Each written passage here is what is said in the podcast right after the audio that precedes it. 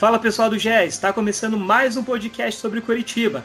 Hoje a gente vai falar muito sobre a crise do Coxa dentro e fora de campo, cinco derrotas seguidas, a lanterna do Brasileirão, Barroque passando pressionado, o Samir também sendo criticado.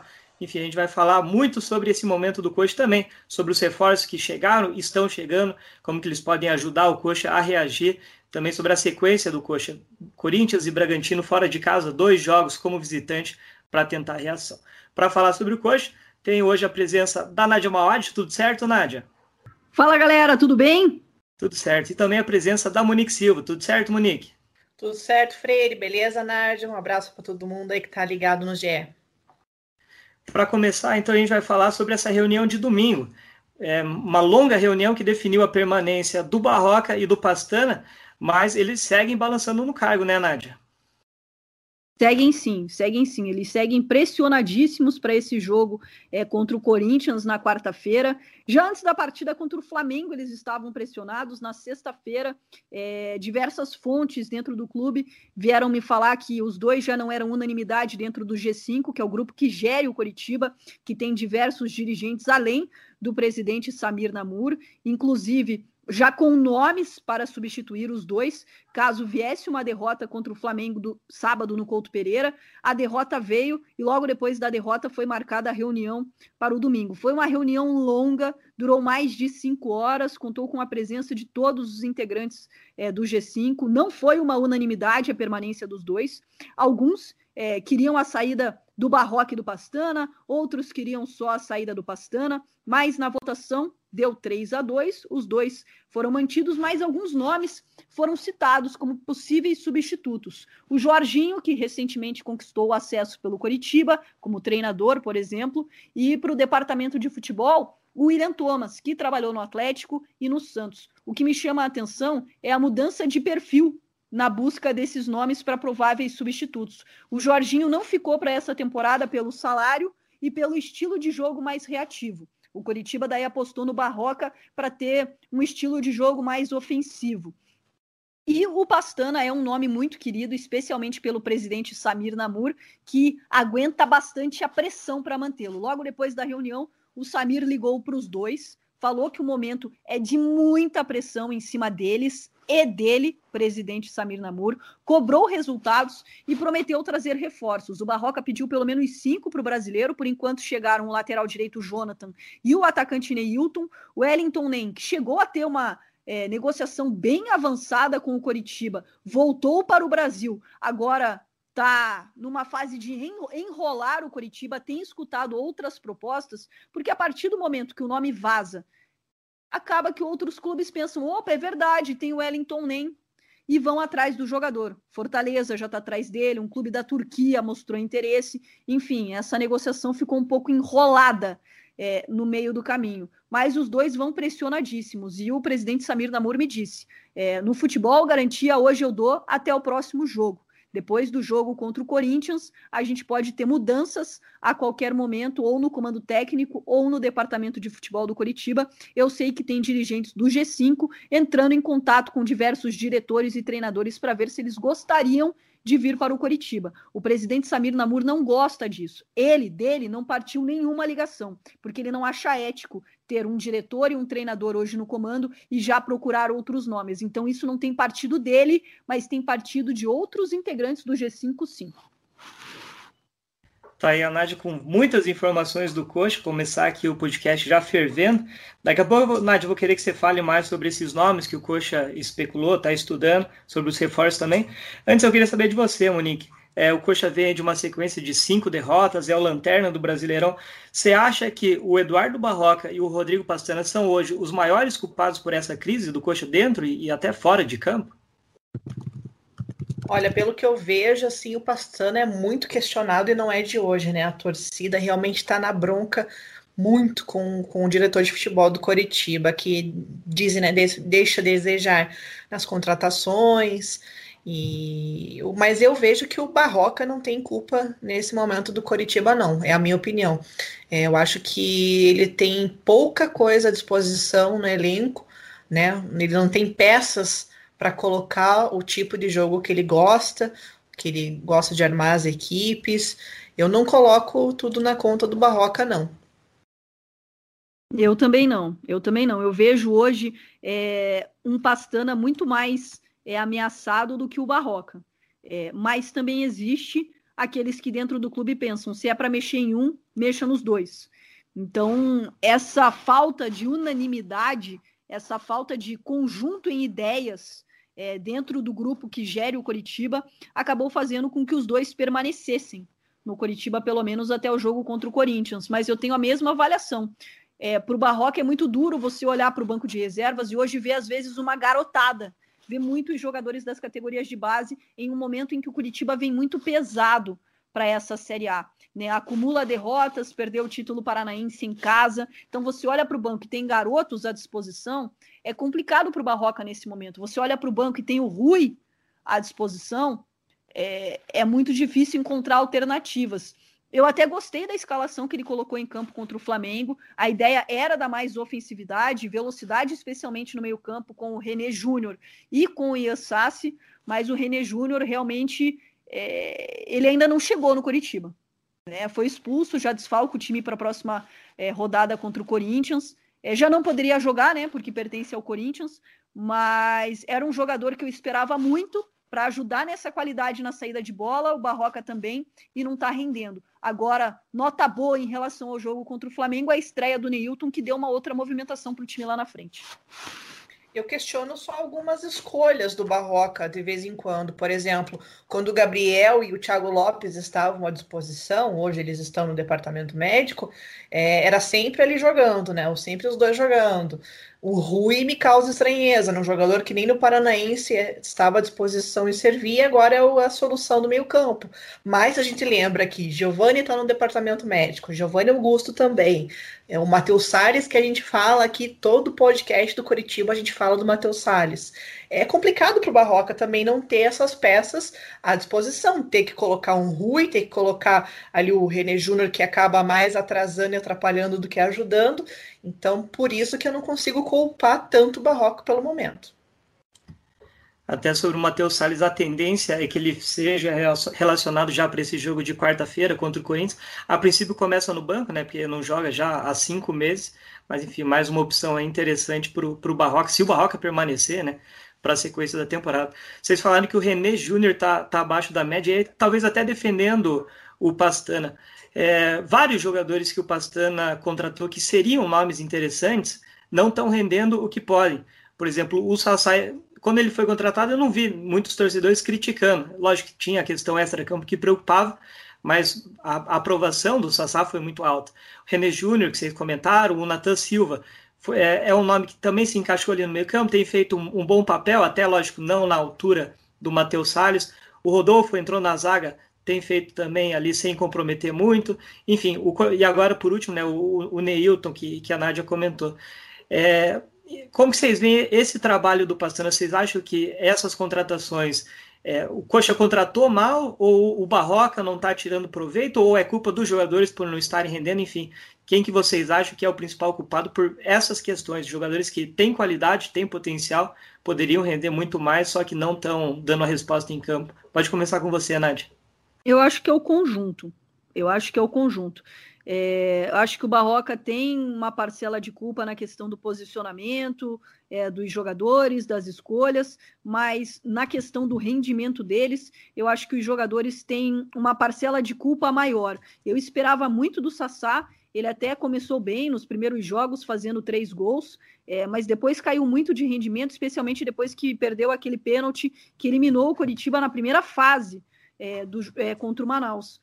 E não tem entrado bem apesar de ter metido bola na trave no jogo contra o Flamengo, até ter quase marcado também contra o Bahia, ele não tem se movimentado tanto, não tem chamado tanto a responsabilidade assim, talvez o quanto a gente esperava dele, né? A gente esperava muito mais é, do Sassá, eu esperava muito mais do René Júnior. Eram dois bons, são dois bons nomes é, para o Coritiba, tem qualidade para isso, mas também depende deles especialmente o fator comportamento, o fator extracampo, é, isso depende muito do jogador. E eles acabaram decepcionando bastante. O próprio é, diretor de futebol, Rodrigo Pastana, disse na semana passada né, que o rendimento do Sassá está muito abaixo do que todos esperavam. Então, é, eu espero realmente que o, o Barroca consiga reunir esse grupo, tirar o melhor desse grupo para que o Curitiba renda mais. Porque no papel, o Curitiba não tem um time ruim para estar tá com três derrotas seguidas, para estar tá se falando em, já em rebaixamento para a Série B. No papel, se você tem todas as peças à disposição, o elenco do Coritiba não é ruim, mas tem que encaixar, que é algo que eu não vi esse Coritiba ainda encaixar, especialmente na volta do futebol. A gente não vê aquele Coritiba valorizando a posse de bola com velocidade, com mais intensidade, um pouco mais ofensivo, e nisso a gente sempre cita. Matheus Salles faz muita falta para esse time do Coritiba para ajudar especialmente o Galdesani, que tem sido um jogador de qualidade, mas sozinho ele não faz milagre. Agora, o Igor Jesus, nos últimos jogos, eu achei muito abaixo. Então, acho que está na hora é, do Barroca dar essa responsabilidade para o Sassá. E quem sabe Sassá e Neilton logo não reeditam a dupla que fez sucesso no Botafogo. Você comentou bastante do Sassá, enfim. Eu acho que eu, até defendo o trabalho do Passan, eu acho que ele cometeu muitos erros, ele é, várias contratações que não têm sentido, mas eu acho que várias contratações ele acertou e esses jogadores não estão rendendo. E é lógico vai, vai sobrar para ele, né?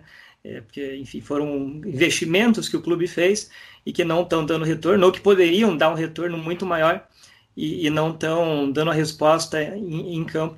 É, enfim, o Rodolfo, eu comentei, é um jogador que é titular, mas que poderia render muito mais. O Sabino, por exemplo, está jogando bem mais do que ele. É, e, e, agora sobre esses novos jogadores, Nádia, o Jonathan chegando, virou, já, já ganhou uma chance ali na direita, é, o, o Neilton, que você falou mesmo, né, entrou super bem, e, e, eu concordo, entrou muito bem, acho que já logo, logo vai virar o titular ali no ataque. E se confirmar mesmo o Wellington Ney, é, você acredita que esses três jogadores sejam suficientes para dar uma nova cara para o Coxa, dar uma reagida e depois, lógico, contratar mais um ou outro ali para fechar o elenco? Ou você acha que vai precisar contratar bem mais para o Coxa sair da zona de rebaixamento ter uma campanha mais tranquila no brasileiro? Não, eu acho que é, contratando dois atacantes, é, um meia e pelo menos mais um lateral, o Coritiba fecha. Acho que o Coritiba fecha, especialmente com os atletas que também estão para retornar, né, do, de, do departamento médico. O, Giovan, o Giovanni terminou bem a temporada, é um jogador que eu espero ver bem na Série A do Campeonato Brasileiro. O Giovanni Augusto, eu criei uma expectativa muito grande dele reencontrar o futebol no Coritiba, mas machucou. Mas eu acho que é um jogador que pode ainda render. Eu estou esperando bastante do Neilton para dar essa velocidade, acelerar esse jogo que o Coritiba precisa, que é o que a gente não está vendo, né? O Coritiba conseguindo acelerar o jogo, impor um ritmo de jogo próprio, um estilo de jogo próprio. Então acho que o Coritiba ainda vai precisar de três a quatro reforços, sim, é, para essa temporada, mas com esses jogadores que também vão voltar, o Matheus Salles, o Giovani, é, eu acho que o Barroca já começa a ganhar mais opções, especialmente para mexer também e criar essa competitividade é, dentro do Coritiba. O Coritiba precisa querer mais. Né? O Barroca tem falado muito nos últimos dois jogos que não está faltando trabalho, não está faltando treino, não está faltando vontade, mas o que a gente vê em campo, a gente precisa ver um Coritiba querendo mais, aparecendo mais, chamando mais, mostrando muito mais do que isso. Senão, sim, começa a preocupar bastante a situação do Curitiba no Campeonato Brasileiro. É, o Coxa veio de uma sequência. Ele não, não jogou tão mal, né? Mas ele acabou perdendo cinco jogos e aí, enfim, qualquer derrota no brasileiro faz muita diferença. Perdeu os dois jogos da decisão, depois jogou bem até contra o Inter, perdeu por 1 a 0 jogou bem contra o, Coxa, contra o Bahia fora, acertando até a bola na trave, perdeu de 1 a 0 Agora, contra o Flamengo, a impressão é que o Flamengo administrou, cozinhou quando quis, foi lá e definiu o jogo. O Flamengo muito longe do futebol do ano passado, mas venceu com tranquilidade até. Coxa acertou uma bola na trave, mas o Flamengo teve o domínio.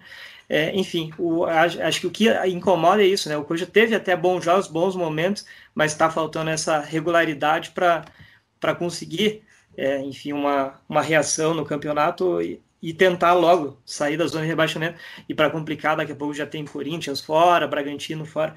É, Monique, queria saber de você sobre esses reforços, esses jogadores que não estão rendendo. Você acha que eles poderiam render mais? Enfim, você acha que é culpa do Barroca de não tirar o, o máximo desses jogadores? Enfim, como que você vê essa situação? Eu tô com a Nádia, exatamente o que ela falou, muito bem pontuado ali sobre a situação dos jogadores que não estão rendendo. Ao mesmo tempo, a gente vê a torcida na bronca quando o Jonathan, que mal chegou, já foi titular e acabou colocando o menino Nathanael no banco, ou seja, ainda existe essa resistência, né? Que a torcida tende muito mais a proteger a piazada, enquanto um jogador que né, chegou indicado pelo Barroca, o Jonathan, que tinha chegado a trabalhar com ele no Atlético Goianiense, já tomou conta da posição, não sei se vai continuar, mas né, existiu essa situação. E também, eu para mim, assim, o, o, reforço principal do Curitiba vai ser esse pessoal que está no banco, se a gente for ver a curto prazo, né? Se, se, o, se o Curitiba não consegue fechar aí com o Wellington Ney, que já não vem mais, ou a gente não sabe se realmente vai vir ou não, e nem estagnou, o Curitiba vai ter que jogar com o que tem à disposição e torcer para que esses jogadores se recuperem logo, né? Não digo um Thiago Lopes que a torcida eu acho que não vai querer ver tão cedo em campo quando estiver à disposição, mas um jogador como o Giovanni, como já foi citado ali pela Nádia, por exemplo, é, essa semana está para ele começar a voltar a treinar com bola, entre essa semana e a próxima. Então a gente imagina que só no final do mês, se tudo ocorrer bem, que o Giovanni vai estar à disposição, que ele está nessa transição física. E é um jogador que se espera muito, e eu acho que ele também tá com essa gana de jogar, né? Um jogador que, como a Nádia pontuou, começou, terminou o ano muito bem no ano passado, é, líder de assistências e tudo mais, e de repente, nos primeiros treinos na temporada, numa infelicidade no treino, acaba sofrendo uma lesão séria, né? Assim como o Natan Ribeiro. Mas eu não vejo a zaga como um problema hoje, né? Com as opções que tem, pelo menos o Rodolfo e o Sabino estão aparentemente ali dando conta do recado. Não vejo o Natan Ribeiro tão assim acima dos demais. Mas é preocupante no sentido que o Curitiba vai ter que penar muito para achar boas peças no mercado, né? e conseguir reforçar esse time. E o Sassá é o que já foi falado, né? Inclusive, eu perguntei ali pro, pro Rodrigo Pastano nessa coletiva à distância, né?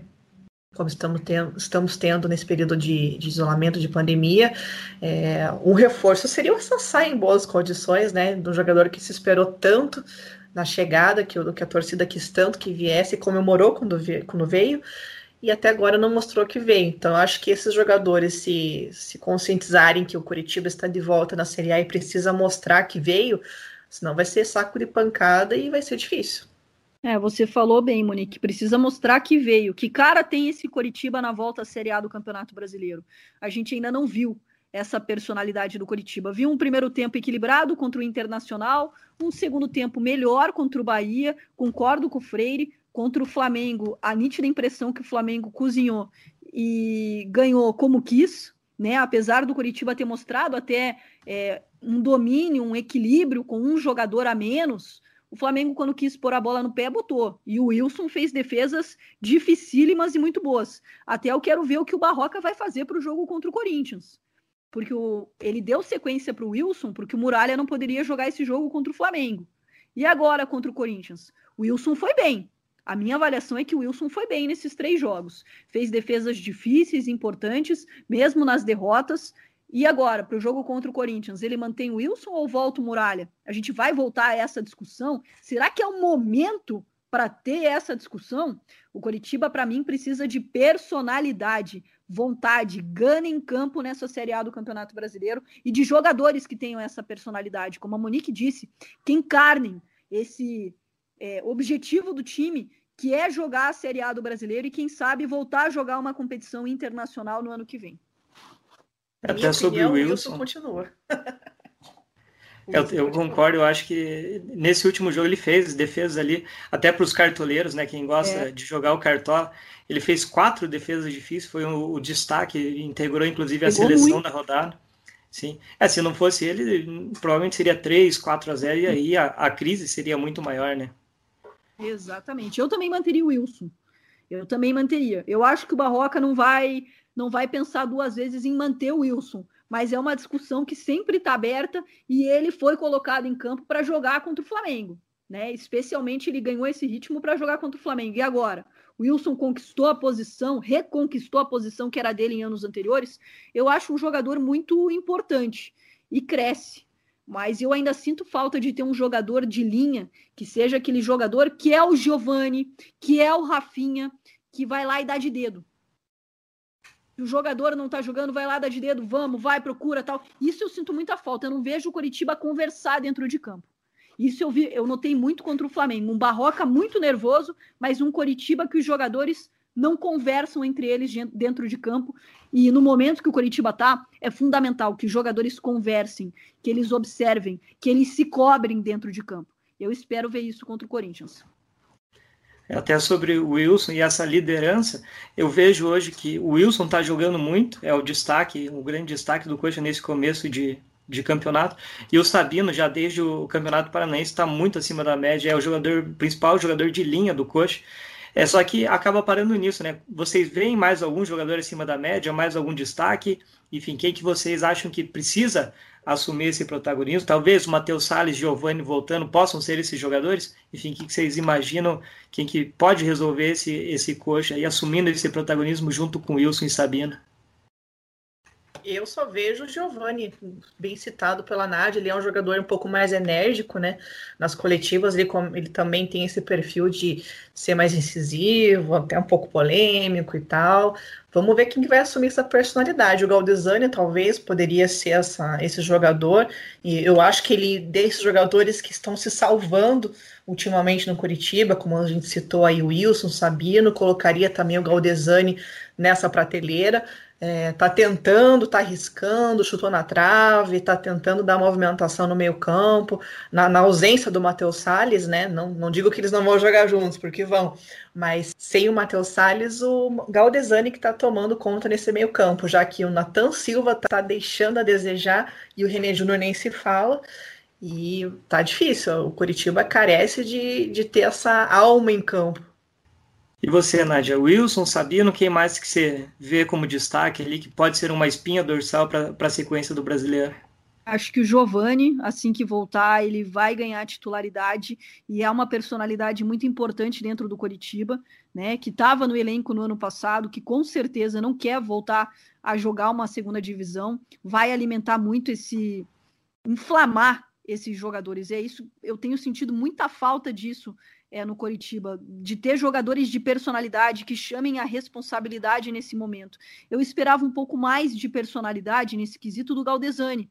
Ele tem até rendido é, um pouquinho acima dos outros, não no padrão é, do Sabino, que para mim é a referência técnica do Coritiba, é o zagueiro do Coritiba, o Sabino, mas eu esperava do Galdesani um pouquinho mais de liderança, de puxar o jogo para ele, de chamar a responsabilidade, mas às vezes ele está tendo que jogar por dois, três no meio-campo do Coritiba. Ele tem que vir marcar, ele tem que puxar, ele tem que aparecer, até sentir falta no jogo contra o Flamengo, que ele não caiu mais do lado esquerdo junto com o William Matheus, o que vinha dando certo é, nas descidas de bola do Coritiba, a triangulação entre os dois.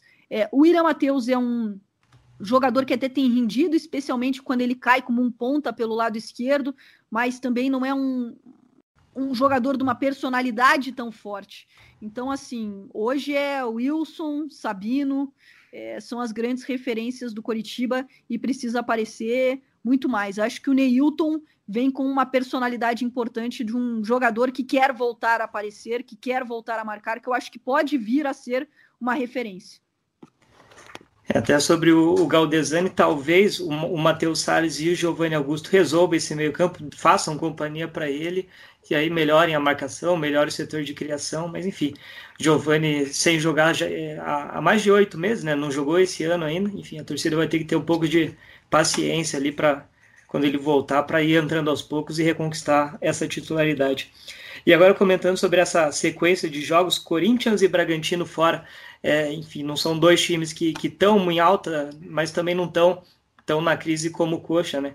É, como que você vê, como que vocês veem esses dois jogos? Você acha que dá para o Coxa trazer pontos? Se não trouxer, pode acabar provocando a demissão do Barroca, talvez do Pastana. Enfim, o que, que vocês imaginam desses dois jogos, principalmente do, do Corinthians na quarta-feira? Bom, Corinthians a gente sabe que também não tá lá essas coisas lá em São Paulo, né? É, o Corinthians está abrindo a zona de rebaixamento hoje, né? Tem um empate e uma derrota, tá com um problema seríssimo no ataque. O Thiago Nunes fez pedir a volta do Gustavo Mosquito, que estava no Paraná Clube aqui, e tá com uma dificuldade muito grande para criar, né? E o aproveitamento aí do Thiago Nunes está sendo baixo nesses 20 jogos oficiais dele. Então é uma, vai ser uma dureza lá, porque as coisas não estão muito bem do lado de lá e vão ter que provar contra o Curitiba. O Bragantino, eu vejo que ainda não mostrou que veio nessa Série A, né? Inclusive contra o Bahia, levou dois gols de escanteio, ou seja, o Felipe Conceição está tendo muito trabalho lá com a bola parada. Então são confrontos bem complicados aí, já, já foram complicados, né? Contra a Bahia, Inter e Flamengo. Agora não tem também muita coisa fácil pela frente, não. É, até sobre o ataque do Corinthians, você falou ali da, dos pontos, mais o grande destaque do, do Corinthians é o Jô, né? E aí vai ser interessante acompanhar o, o Jô contra o Sabino, né? O destaque de cada time. É, Nádia, o que, que você imagina desse, principalmente desse jogo contra o Corinthians e depois contra o Bragantino? Você acha que dá para trazer ponto, enfim, ou vai acabar provocando a demissão do Barroca? Eu acho que dá para trazer ponto. Concordo com a Monique que o Corinthians ainda é um time que, mesmo sob o comando do Thiago Nunes, ele não engrenou, ele não engatou. Tem no jogo, claro, a sua principal esperança, expectativa de gol. É um jogador é, diferenciado. A zaga do Curitiba vai ter que ficar de olho nele. Mas eu acho que dá para pontuar em cima do Corinthians, sim, na Arena Corinthians. Se o Curitiba encaixar, se a personalidade dos jogadores aparecerem, acho que é um jogo que o Curitiba tem condição de trazer pontos, sim, é, de São Paulo. Se não uma vitória, pelo menos um empate. Esse time do Curitiba tem condição de trazer é, sim, o Thiago Nunes não fica nem no banco para essa partida, né? Foi expulso contra o Grêmio. É, então, vai ser um confronto, acho que bem interessante, especialmente jogando na Arena Corinthians, porque o Thiago ainda não colocou as ideias dele em prática, de, um, de colocar um time mais é, veloz, propondo o ataque é, o tempo inteiro. Ele tem encontrado bastante dificuldade com as peças que ele tem no elenco. Então, acho que o Coritiba tem que aproveitar esse momento do Corinthians ainda está se reestruturando, se remontando, se identificando de novo uma nova maneira de jogar para pontuar contra o Corinthians. Mas eu acho que dá para trazer ponto sim, viu, Freire? Contra o Bragantino é obrigação, na minha opinião trazer pelo menos um pontinho na bagagem, especialmente pela situação. Esse é o pior início de campeonato brasileiro na história do Curitiba. Nunca o Curitiba tinha passado três rodadas sem vitórias. Sem vitórias, não, perdendo, porque empatado já tinha, já tinha ficado. O Curitiba nunca tinha, é, nas três primeiras rodadas, perdido os três jogos. Então já é algo histórico. Aí o problema é que os adversários começam a abrir vantagem, né? A gente imaginava no, no começo do campeonato o Atlético Goianiense brigando para não cair, o próprio esporte que veio de um campeonato pernambucano muito abaixo, brigando para não cair, esses times já fizeram quatro pontos. O Goiás e o Ceará e Fortaleza já fizeram um ponto, mas estão jogando talvez melhor do, do que o Coxa. Enfim, os adversários ali, que devem ser os concorrentes na parte de baixo da, da tabela. Se o Coxa não reagir logo, esses adversários estão somando pontos e, e podem acabar abrindo uma, uma vantagem. Eu acho, acho que esse jogo contra o Corinthians tem muito cara de 1 a 0 O Coxa veio já de 3 a 0 Vamos torcer aí para que esse 1 a 0 seja a favor do, do Coxa e o Coxa consiga até sair, né? Porque se, se vencer lá pode pular para a 13 terceira posição, abrir uma vantagem para os últimos colocados. Enfim, vai ser um jogo interessante para a gente acompanhar. E aí, para fechar, né, você falou um pouco sobre o Wellington Ney, que está enrolando ali, mas se ele for contratado, você, você imagina que ele chega para ser titular? Você acha que pode ser a, a opção ali para a vaga do Rafinha, substituir um setor carente? Olha, se for, se fechar essa negociação que enrolou e esfriou bastante, mas se ainda der para trazer o Wellington nem eu, eu traria. Eu acho que é um jogador que vem para ser titular. Eu teria fechado com o Guilherme Parede também, dentro dessa realidade hoje do Coritiba. É, o Coritiba não fechou porque o Tarreres queria deixar um contrato só até dezembro, o Coritiba pelo menos queria até fevereiro. O Vasco arriscou, pensando em lá na frente tentar convencer o Tarreres a deixar o Guilherme Parede lá até fevereiro, que é o término do Campeonato Brasileiro. Eu teria fechado. Entendo a diretoria do Coritiba mas teria arriscado porque é uma posição muito carente no elenco. Então, Wellington nem ou quem vier para a posição tem que vir para jogar, tem que ser jogador para vir e ser titular, que é o que o Coritiba está precisando. É, eu sei, por exemplo, que internamente um nome comentado, mas que não foram atrás e acabou não sendo bem avaliado, é o do Ricardo Oliveira foi um nome comentado internamente, que é o Ricardo Oliveira está no mercado. Se comentou internamente nos últimos dias, mas não se chegou a fazer uma proposta. não foi algo que avançou, mas foi um nome citado entre as opções de ataque. É, e precisa, precisa do meio para frente, é, pelo menos dois jogadores para vir para jogar, não para ser opção, até por causa da lesão do Rafinha.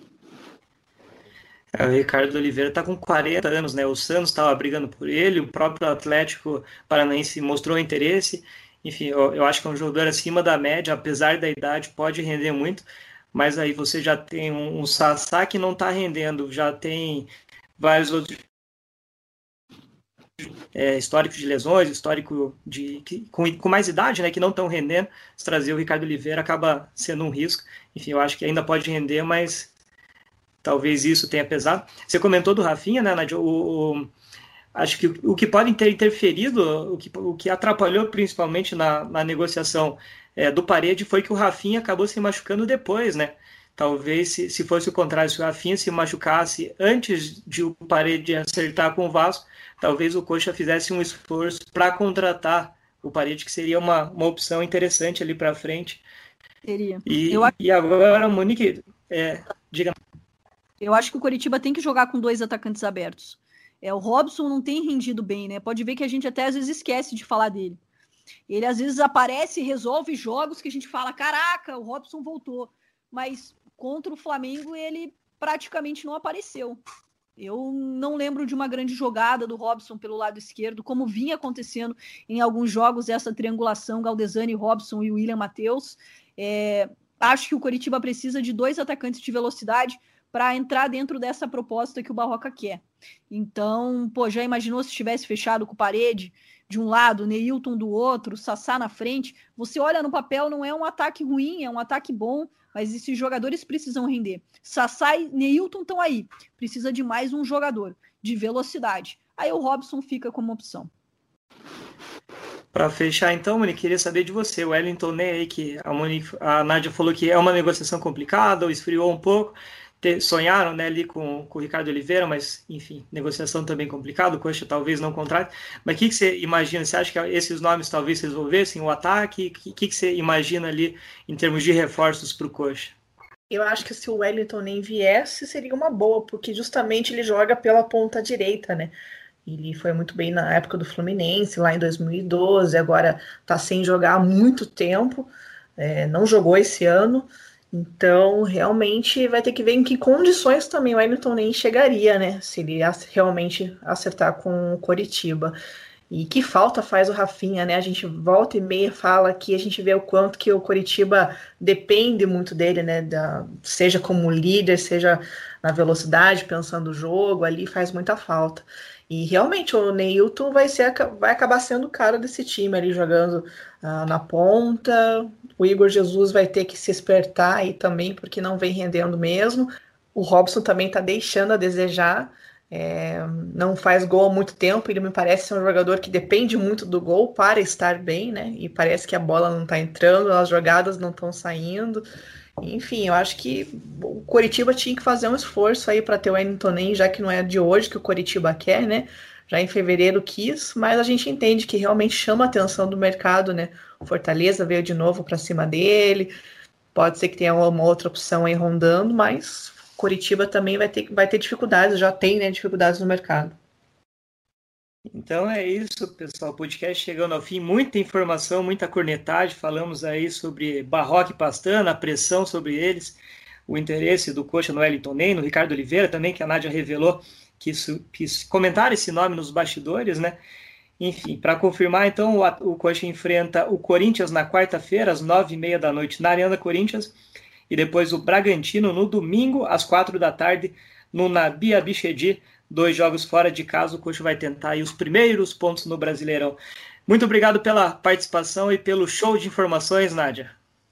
Capaz, obrigada sempre por chamar, precisando cornetar, estamos aqui e vamos torcer que o Curitiba encerre esse jejum de vitórias, esse jejum de gols também, né? São cinco derrotas seguidas nesses cinco jogos, só um gol marcado e de pênalti é, do Sabino na final contra o Atlético. Vamos esperar que o Curitiba retome o rumo. Senão, depois de quarta-feira, grandes chances de mudanças no Alto da Glória. É, dois jogos complicados fora de casa. Vamos ver se o Coxa traz pontos. Você acredita que traz pontos, Monique? Vamos torcer para isso, né? Quem sabe aí um pontinho do Corinthians, uma vitória do Bragantino, ou até mesmo uma vitória lá contra o Corinthians, quem sabe? Vamos torcer por essa reação e pela primeira vitória aí do Coritiba no Brasileirão. Então é isso aí. Muito obrigado você também, Monique. Valeu, Freire, tamo junto. Valeu, pessoal. Não esquece, então, esses dois jogos contra Corinthians e contra Bragantino, a gente acompanha tudo em tempo real no GE. Valeu e até o próximo podcast.